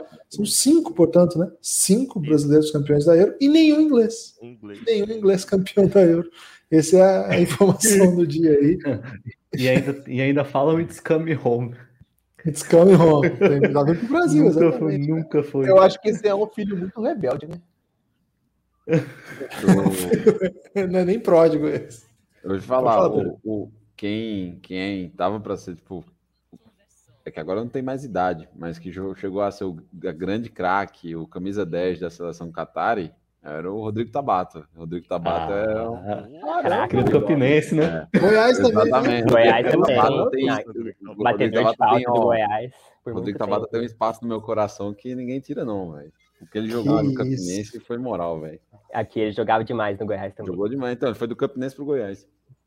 Caraca, galera, vamos para a rodada de destaque final aí, que tá acabando agora a nossa cobertura da Euro. Uhum. O Igor vai fechar, né? Porque o homem foi campeão. Então nós vamos começar com o Isaac, ou Isaac, se você preferir aí, que ele começou a competição como inimigo do povo, né? Mas agora ele já tá, já tá nos braços da população, já mostrou aí que ele é do povo. Termina aí sua participação na cobertura da Euro, é, comprometendo aí, o Isaac vai estar aqui na cobertura das Olimpíadas, provavelmente em lutas, né? Porque ele é um grande especialista em artes marciais, de todos os tipos. Ô, Gibbs, agradecer, vou começar, saco final, agradecendo o seu convite para que a gente fiz, fizesse todo esse esquema aqui para cobrir a Eurocopa, gostei bastante. Eu gostava já da França, peguei um carinho especial por tentar se envolver mais e peguei uma raiva especial depois pela eliminação no dia da eliminação para a Suíça. Uma raiva especial que provavelmente se eu não tivesse fazendo a cobertura aqui eu teria dado muito menos bola para o pênalti que o Mbappé perdeu, mas é, como destaque final, é, a gente tem muitas gerações jovens, times muito jovens que, é, que apareceram para para para o mundo nessa Eurocopa e que me deixaram muito ansiosos para a Copa do Mundo 2022 porque é um ano só de, de gap e que tende só a aumentar o nível, né? A própria Itália e a Inglaterra que chegaram na final, dois times muito jovens, tirando a defesa italiana. Dinamarca, um time muito jovem. A França, não tem ninguém ali que vai, vai acabar se, se oposicionando, que me lembro de cabeça. É, a Espanha tem um time muito jovem. Eu estou bem empolgado para a Copa do Mundo 2022. E, e tô. Eu gostei, achei o campeonato muito bom. E só para se despedir, que você tinha falado que eu fiz live esses dias. Que, Boa. que eu não chamei, porque eu estou fazendo live lá no, no Tá, eu tô tentando aprender como é esse esquema de Twitch lá com o Astromaníacos, né? Meu site de Pro Wrestling, de luta livre, de WWE, para quem não, não, reconhece pelo nome. nome Glow, de Glow, para quem conhece pelo de Netflix. Glow, é. Pra quem quiser entrar lá, eu tô tá tomando água aqui caneca. O Astromaníacos, tô, faz, tô jogando uns jogos de Nintendo 64 lá, porque é o que roda no meu computador e aí eu jogo jogo de Nintendo. Tem jogo de WWE? Opa! Eu conheci Opa. WWE pelo Nintendo 64. Isso. Foi em 2006. Eu, comp eu, comprei uma fita. De... Minha mãe comprou pra mim uma fita de WWF WrestleMania 2000 e foi lá que eu conheci. E foi daí que, que eu peguei para poder escrever sobre, fazer vídeo sobre. E eu fico lá jogando jogos antigos e falando sobre o que tá acontecendo. Depois você posta aí no chat. Posta aí no chat. É, mas era produzido pela 2K também. É, 2K? Sim. É, a, de 2013 para frente, a 2K produz. É. Inclusive, o jogo que tá de graça no, na, no, na PlayStation Store desse mês é um de WWE. É bem mais ou menos, mas dá pra brincar, pra quem tem Play 4, Play 5. O jogo tá de Boa. lá. É... Entretenimento, hein? Entretenimento ver o Isaac jogando aí, é WWE, no, na Twitch. Ele vai postar aí no chat daqui a pouco aí uma boa mensagem para vocês clicarem e seguirem o canal do Brabo. Valeu, Isaac, você brilhou demais. Pereirão, encerre aí seus, seus trabalhos nessa grande cobertura. Já está é. convidado para a Olimpíada. Não sei o que, que você vai fazer, Pereira, porque nessa Euro a gente gastou muito a sua energia, né? Acho que na, na. Vai ser transmissão ao vivo? Começa daí, né? Não, a questão é a seguinte, né? Ó, o WrestleManiacos acabou de chegar aqui já. Daqui a pouco ele vai mandar um comentário aí. É, vai ser, os jogos serão impossíveis de fazer tudo, né? Claro, não vai ser muito diferente, vai ser um approach mais presepeiro. Oh, o Hélio Marreira é bom caos com um beat. Valeu, Hélio Marreira. O Brasil pede para a Itália no confronto direto é, de no que? Esses dois times, o que jogou agora, ó, tem maníacos aí para quem quiser seguir, ó. Só clicar aí. Copa não perde, não. É, o Brasil já botou a Itália para refletir algumas vezes, né? Mas acho que hoje, hoje, hoje a Itália jogou muito mais do que o Brasil ao longo dessa Euro, né? Eu, eu não vi, na verdade, o Brasil a não ser a final, só vi a final. Tive que ver, né? Sábado à noite, tinha nada passando, fui de Brasil. Mas eu não vi nada, fiz questão de não ver nada de Copa América, e mas eu achei bem ruim o jogo do Brasil. Bem ruim. O jogo como todo foi bem ruim, para ser bem sincero, porque. Teve um lance do Otamendi muito bom. Cara, assim, o segundo tempo parecia. Eu já bati baba pelada, conhecida aí nos outros cantos do Brasil, que é bem. que tava bem melhor do que aquele jogo, porque a gente ah. só queria bater e o Brasil não conseguia criar. Então, refletiu o meu sentimento da Copa América. Não, velho. Eu não é. acho que não errado, não. Não, ah, o Brasil queria bater também, galera. eu só não queria bater que eu apanho, né? Que os caras estão tudo grande. E a ruindade do Brasil não foi só pelo, pelo propósito de jogo da Argentina, não, porque contra o Peru também foi bem pé e a gente ganhou de 1 a 0 com gol de rebote do Paquetá. É. E ainda querem que a gente torça por isso. É. Ah, o, o Hélio Marreira mandou mais uma aqui, ó. A Argentina ganhou do Brasil, mas o Brasil tá meio que sem vontade de jogar. Tite merece sair? Acho que não, aí não. Não, não, não, não. Até porque quem que vai assumir, né? A questão é essa, há um é. ano da Copa. É, não acho que o Tite faz o melhor trabalho do mundo, mas. Se a gente é, fala que. Tite, é, falar, o Tite é, é, é, levando em conta que o, a CBF só contrata treinador brasileiro, eu acho que não tem nenhum técnico brasileiro melhor não, do que é, é isso, é então, isso. Não, e eu também não vejo nenhum técnico assim muito bom estrangeiro querendo vir assumir o Brasil, acho. Só Jorge que... Jesus. Só Jesus. Ah, Jesus topa, hein? A gente que não topa, no caso, mas ele topa. Ele vem amarradão. Ele vem amarradão. Eu acho que ele vem amarradão. Mas não, acho que não. Um ano da Copa é muito pouco tempo. Seleção é tão complexo, montar time, essas coisas, né? Mas de fato, eu não sei se o Brasil perdeu por vontade, não. Achei que faltou bola mesmo. Esse faltou jogo que eu vi, né? É. Os outros eu não vi, não. Faltou bola. A gente botar e... o Petrovic na seleção. Quem? Aí ele vai fazer as avaliações no Twitter, né? Vai ser bom o Twitter. O Twitter Rapaz, vai ser eu, eu, posso, eu posso te falar. Então, tem um detalhe. Né? Na, no sábado de manhã saiu matéria de que, é, por conta da questão política, o vestiário no Brasil não estava dos mais unidos, né? Porque tipo, teve jogador que não queria a participação do Bolsonaro e etc. E Neymar, ele é, ele é meio tipo externamente, assim, ele não se posiciona, mas internamente parece que ele se demonstra um cara muito favorável ao governo. Né? O pai dele assumiu que voltou, então tem parece que isso ele estava rondando ali a seleção. É, então, pegando, pegando esse cenário, imagina alguém bom de grupo como é o Petrovic, alguém que sabe expor bem etc. Imagina os feedbacks dele, como é que seria.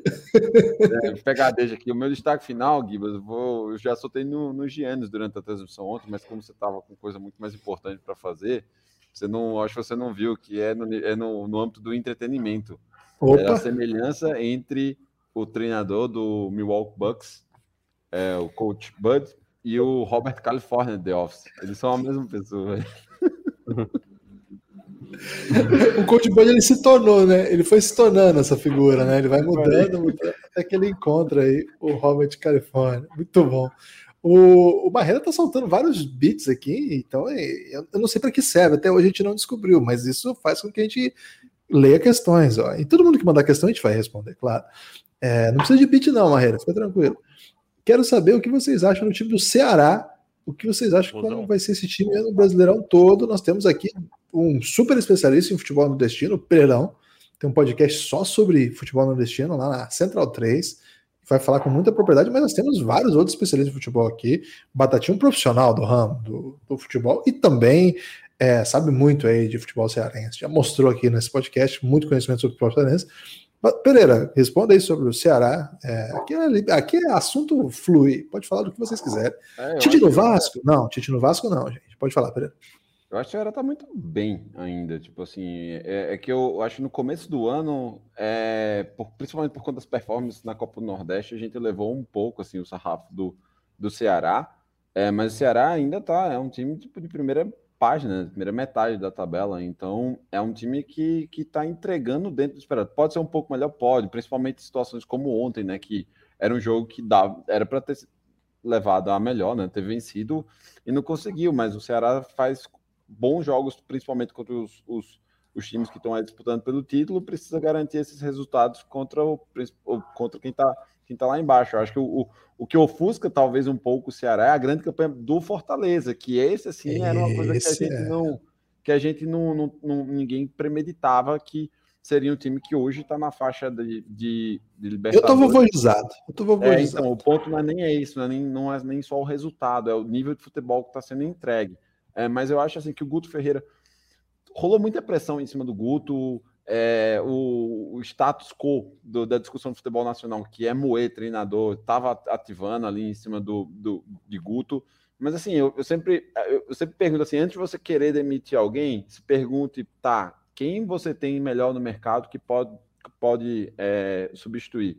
Eu não acho que há uma, é, essa opção assim de cara para o Ceará. Gosta muito do trabalho de Guto Ferreira. Ele tem suas, ele tem suas teimosias, ele tem seus, seus problemas como qualquer outro treinador, não, não vai muito disso, mas acredito sim que o, o Ceará ele vai continuar ali brigando entre o oitavo, décimo segundo. Essa, essa é o, onde eu acho que o Ceará deve terminar aí no, no final da temporada.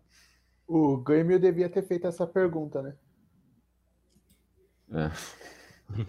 Ah, mas... É, mas é que ali era um outro problema, né? Já eram tipo quatro, quatro anos aí, né? De, de, de trabalho, eram, era mais complicado. Às vezes eu fui me perguntando se o próprio Renato não estava tá cheio. O, o, o, problema do Grêmio é muito mais estrutural do que de técnico. É, ali. A... É. É tipo, uh, o Thiago Nunes, ele pegou um, um Corinthians que estava esfacelado também, não, não deu margem para ele fazer o trabalho que ele fez na Atlético Paranaense. Não vai então, defender assim... o Thiago Nunes perto do Gibas, não. É, não, vou ter que derrubar o não.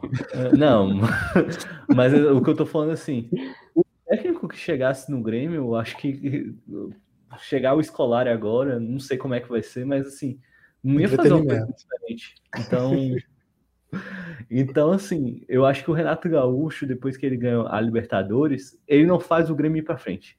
E é eu acho aí. que esse foi o problema. Ah, ele é copeiro. Tá, qual foi o título que ele ganhou depois? Ele ficou assim, todo ano chegava assim um pouco longe, mas não chega. Por que, que não chegava mais longe? Por que, que Flamengo e Palmeiras dispararam na frente? Então, a Libertadores com o Luan, com o Luan e a estrela do Mário, né, velho? Tem isso também. É. Vamos falar a verdade que deu vexame o Grêmio com o Renato. Tomou 5x0 do Flamengo, aquela eliminação para o Santos, que era um time inferior ao do Grêmio no papel. É, não foi assim que o Renato. É, é muito torcedor. Eu conheço alguns torcedores do Grêmio e o pessoal já estava muito de saco cheio do, do Renato. O trunfo do Renato é que ele não perdia o clássico, mas aparentemente o Grêmio é, então. continuou não perdendo, né? Então. E ele é reclamava do elenco, o elenco do Grêmio não é ruim, não, velho. É, o elenco do Grêmio era bom. E, e outra coisa, né? se o, se o elenco do Grêmio era ruim, ele também tinha um, um dedinho nisso, porque ele que ajudou a montar o elenco do Grêmio e as, os grandes nomes do Grêmio que apareciam é, ou vinha da base ou vinha externo, tipo o Cebolinha veio do Fortaleza, aí surgiu depois agora o PP, enfim. O Jean-Pierre. O Jean-Pierre. Então. É, uma informação importante aqui. Isaac, não tem uma pessoa aqui que não assinaria o serviço de streaming que produzisse uma série com o Filipão no Grêmio, agora. All or nothing. Filipão no Grêmio. Não tem uma pessoa que não assinaria esse serviço. Ô, Davi, você já fez seu destaque final? Eu tô confuso agora. Não, que é o destaque é, final. Virou caos. Assim que é bom, assim que é bom. Faz esse destaque final. Bom, vou agradecer né, o Gibas pelo convite. Foi muito bacana realmente é, ter participado disso aqui. Acho que a ideia também de ter um especialista aí para cada para cada seleção foi bem legal, as discussões, as rinhas, tudo. Pesquisar sobre o país, se interar, não só sobre o futebol, mas parar um pouco para ler, ouvir sobre outros países, outras culturas, é, é sempre engrandecedor para as pessoas, né? E, eu, e a gente é, que pegou uma seleção para ser especialista, né? Vai, a gente acaba se apegando mais do que deveria com a seleção, né? E a a minha relação com a Suécia foi muito maior depois dessa, desse, desse evento aí. Fiquei mal depois daquele gol lá no, na, na prorrogação do, da Ucrânia, que doeu no coração. Queria ver a Suécia mais para frente, eliminando a Inglaterra e sendo campeão, obviamente, né? Mas foi muito legal participar também, debater sobre futebol, que é sempre muito bom. E destaque final sobre o futebol mesmo é eu gostei demais do nível dessa competição, a gente já falou aqui, foi um, uma competição de excelente nível. É, ver que o futebol, a gente vê que o futebol europeu está caminhando o, o, nível médio do futebol europeu, das seleções médias que eu destaquei lá no início, está crescendo, então não tem mais jogo fácil assim, não tem mais, ah, e caiu numa, uma Áustria no meu grupo, vai ser uma goleada do Brasil, por exemplo. Não vai. É, todas as seleções sabem jogar, é, a gente viu jogos que nem não eram para ser tão bons, sendo muito bons. Viu seleções decepcionando, como sempre tem, mas eu acho que eu peguei para assistir algum, um, é, alguns jogos da Copa América, que fui na fase de mata-mata, e, cara, é outro esporte. É, realmente, o nível é muito superior. Foi muito superior dessa Euro e, e foi muito bom ter acompanhado. Vamos continuar aí para as Olimpíadas agora, né? No, Daqui a pouco vou dar detalhes, hein? Vou dar detalhes. A Cami chegou e falou aqui, ó, como é que tá a empolgação para as Olimpíadas. Ah, Gibas, e eu tô na campanha notícias Cami, aqui. Eu tô pra, na campanha para a Cami ser especialista em natação, porque ela sabe muito, viu? Quem sabe de ela, natação. É cara, é a Cami, ela vai ser especialista em vários assuntos, não vai ser um só. Porque a minha estratégia de cobertura vai ser assim, não é só o da natação, porque a natação não é uma coisa só. É complexo, né? Então a gente precisa de especialista em provas rápidas, especialista, é, exato. Tem maratona aquática, né? Revezamentos, tem os. Cara, tem, então a gente vai ter que precisar de muitos especialistas aí. Que, que no final eu vou contar. Ô, Pereira, você ergueu o dedinho aí? Você tem a informação? É, é tem um hot take aqui que saiu. É hot take ou informação? Pingado, é, no informação, na real. Informação. Okay. É que a gente tá no pingado. O, o Kim que parece que tá fechando as atividades do basquete. Pô, aí não, velho. Sério? Pois é, sério. Eles anunciaram que não vão disputar nem a, a VTB. Que isso, velho. Não precisa chata aí, basquete russo. Uma, uma, potência, não é mais a mesma é. do que quando começou a investir lá uns 5 anos atrás, 7 anos atrás, mas uma potência aí que encerra a atividade. Deu motivo aí, Pereira? Não? Orçamento, tipo, tô cortando aí a grana e. Eles têm um time de futebol também? Okay o Kimmich tem. Eu tenho que ver se ele está relacionado com o, o, mesmo clube que é o basquete, mas foi um corte de orçamento aí considerável. Para quem não, não tem referência, o, quem hoje era o craque do Kimmich é o Shved, que jogou no, chegou a jogar no Knicks, né, na NBA. É, cestinha ali em várias ocasiões aí. Batatinha, manda aí o seu belíssimo destaque final. Agradecer aí a sua participação com a gente. Você chegou durante aí com com o bonde caótico e abrilhantou. Chegou agora e sentou na janelinha, né, Pereira? O homem chegou. Aquela, aquela estendemos contratação o... que muda o campeonato. Pô. 10 e faixa, 10 e faixa. O nosso Renato é. Augusto, né? Renato Augusto vai chegar no Coringão agora e vai ser 10 e faixa, né? Faz o que quiser. Foi isso que o Batatinha fez aqui entregou, né? O homem trouxe aí. Hoje todo mundo aqui fala de XG já. A, a gente está muito avançado por causa do Batatinha, velho. O homem trouxe pra gente conhecimentos avançados. Batatinha, muito obrigado, de verdade. Queremos você por perto. Batatinha tá na Olimpíada também, hein? Batatinha tá, vai ser escalado em várias modalidades também. Porque Batatinha, a gente tem que usar o Batatinha, gente, porque Batatinha é muito belo. Batatinha, seu destaque final. É, agradecer a todos os amigos, né, pela cobertura. Eu acho que foi uma cobertura muito diferente e bacana, justamente por cada um ser um especialista, da acompanhar assim de perto, porque traz diversidade, entretenimento, e eu acho que entretenimento foi o que entregou tanto a nossa cobertura quanto a Eurocopa. Assim, tirando a parte da UEFA, que é bem crítica, e teve aquele episódio da com LGBTQI, que foi bem chato, eu acho que a competição foi muito legal do ponto de vista assim, de que as seleções foram boas. A questão de ser várias séries foi muito bacana. Eu acho que isso é um. A gente não vê em competição de seleções e foi muito bacana assim e principalmente também, assim, a gente que está nesse momento de pandemia, é, não vou saber detalhar a questão sanitária, como é que vai ser depois dessa Eurocopa, porque ontem que a gente viu na Inglaterra foi uma loucura.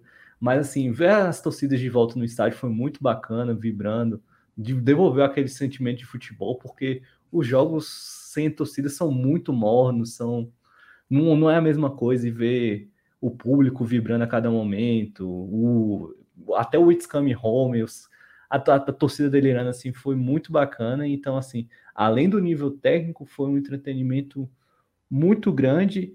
E a gente espera que ano que vem as seleções, né, é, consigam também carregar um pouco desse nível que a gente apresentou no torneio para a Copa, porque, como foi falado, vai ser em novembro, vai ser diferente. E eu acho que a Eurocopa só provou um ponto para mim que já tinha antes, que não existe uma seleção favorita. Não vai ter nenhuma seleção que vai chegar na Copa como favorita e também não tem nenhuma seleção mais que é besta, não tem nenhuma República Tcheca que pode ser desmerecida, não, não vai ter uma Argélia igual quase eliminou a Alemanha em 2014. Então, assim, vai ser uma Copa que vai provar para muita gente que não pode descartar. E tomara que não mexam no formato, porque o formato de 32 para mim é o ideal. E quando a Copa for para 48, talvez esse entretenimento que a gente tenha hoje vai se perder e vão esculhambar tudo e acabar com o futebol de seleções de vez. Pô, é verdade, hein? tem esse terror aí nos, nos assombrando. E, e, e, assim, estendendo também, né? Como é legal a gente ver uma competição dessa a cada quatro anos e não banalizando, fazendo a cada dois anos. Igual a Copa América, que tem todo ano agora. Querendo injetar dinheiro. Igual também querem fazer com a Copa do Mundo, de o Wenger lá tá com um plano maluco de fazer a cada dois anos. Não é, não é ah, é assim. Então... Tinha, que ter, tinha que ter anual a nossa grande Superliga, né? Que eu, eu e o Nepopop perdemos. É, eu o Nepopop e Florentino Pérez perdemos essa discussão. Ficamos isolados, né? Essa tinha que ter todo ano, Copa do Mundo não. Igão, você vai ter a responsabilidade de fechar essa cobertura. Você vai ser a última pessoa a falar de euro aqui no nosso podcast, live. Então, use essa oportunidade. Vou até colocar você em destaque aqui porque você foi campeão e bolou um cenário aí para aparecer. Cadê? Pô, coloquei errado. Agora tá certo aí. Tá aí, ó. Igor, encerre aí a Eurocopa com Itália campeã. Primeiramente, Itália, né? Como aconteceu de fato. Abrimos a Eurocopa lá atrás contra a Turquia e fechamos agora contra a Inglaterra de cabo a rabo com o melhor futebol, doutrinando a Europa, como não acontecia desde 68, né? Eu, se o governo italiano quiser dar um toque para mim, fazia 53 anos que não ganhava euro, ó, eu dei sorte. Se quiser trabalhar com isso aí, é só me dar um toque, eu fico no aguardo.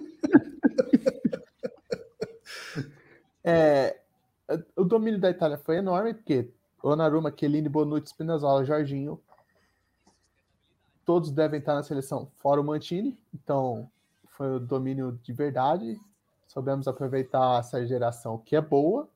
E fica o aprendizado aí para as outras é, gerações que para as outras seleções que não é esse papinho de de que a geração é ruim. Tem que ter trabalho coisa que o Mantini fez e fortaleceu o campeonato campeonato nacional porque a Itália só chegou aí porque a Série A tá muito boa e eu gostaria também de agradecer você por bolar esse projeto sensacional. Lá, lá atrás foi até de todo mundo.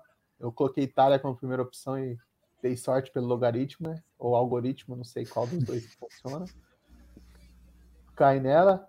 É, e foi muito legal acompanhar, porque eu torci muito mais para a Itália ontem do que pela seleção no sábado. Na seleção, na verdade, eu nem sabia que ia ter o jogo.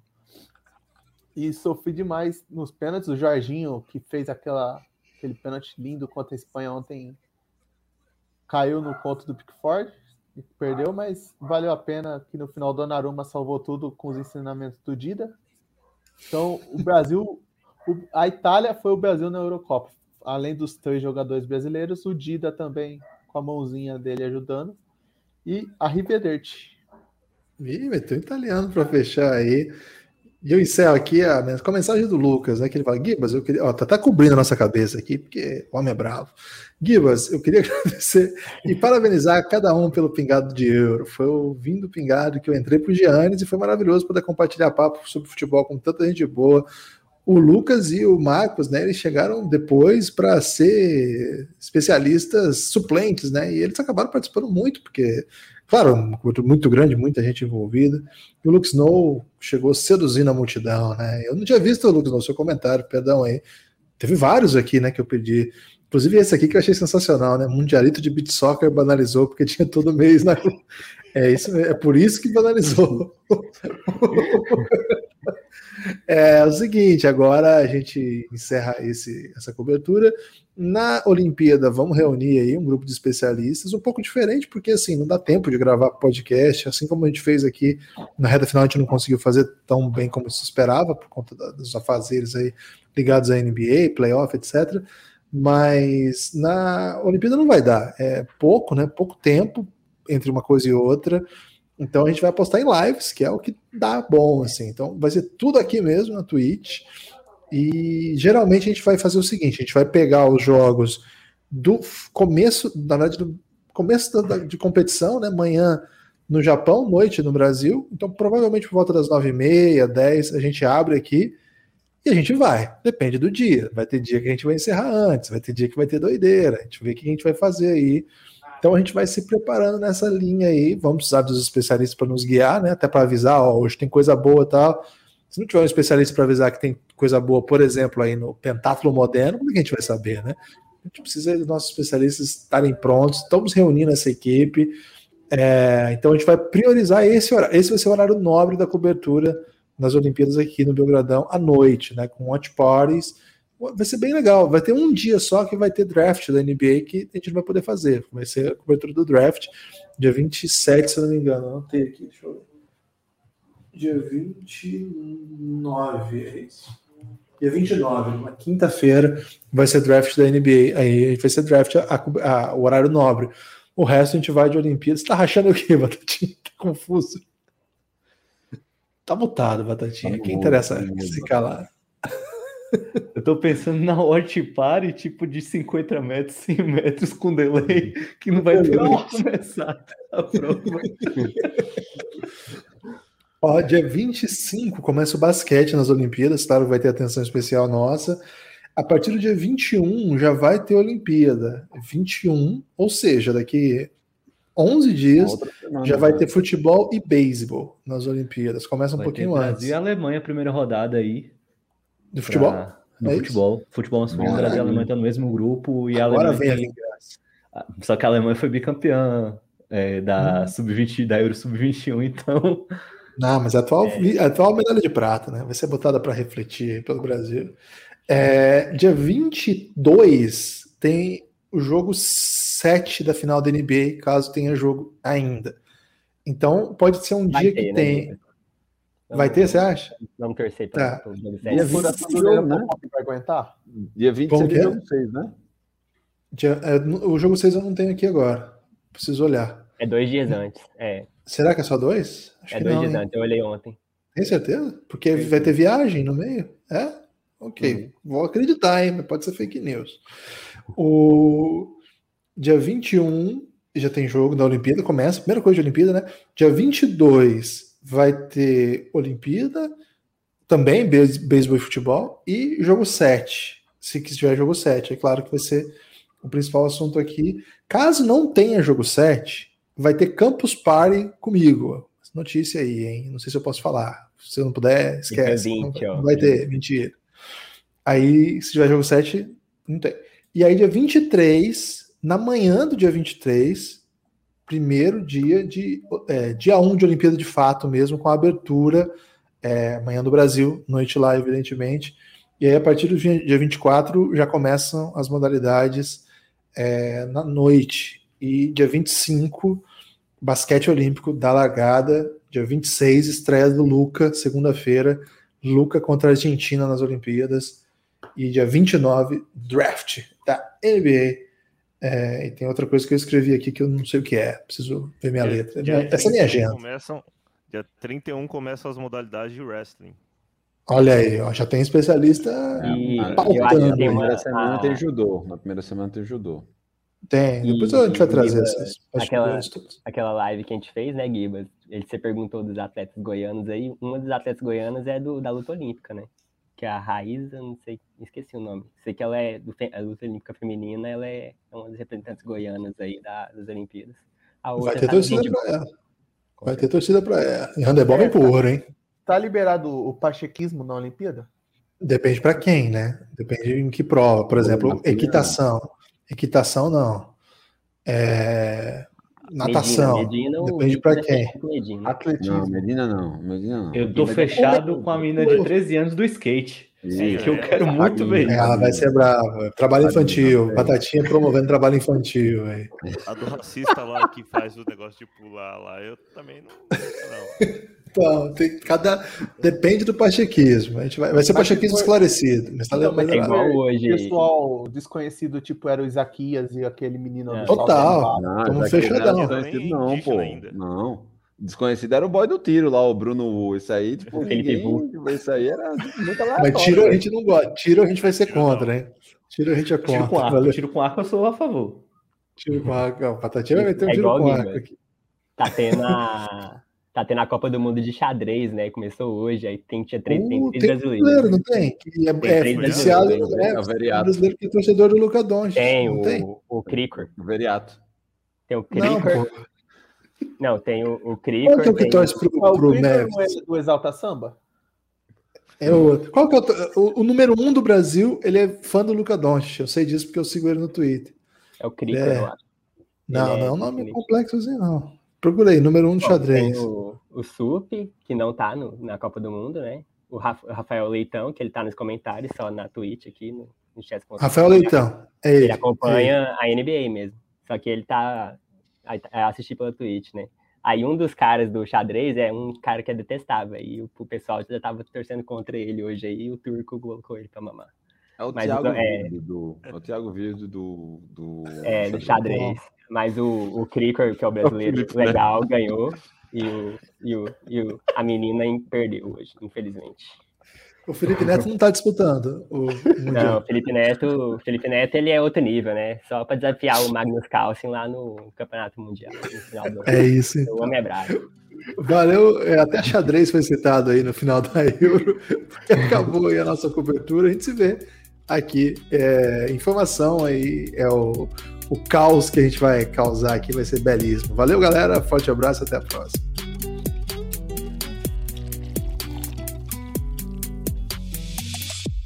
Pingado.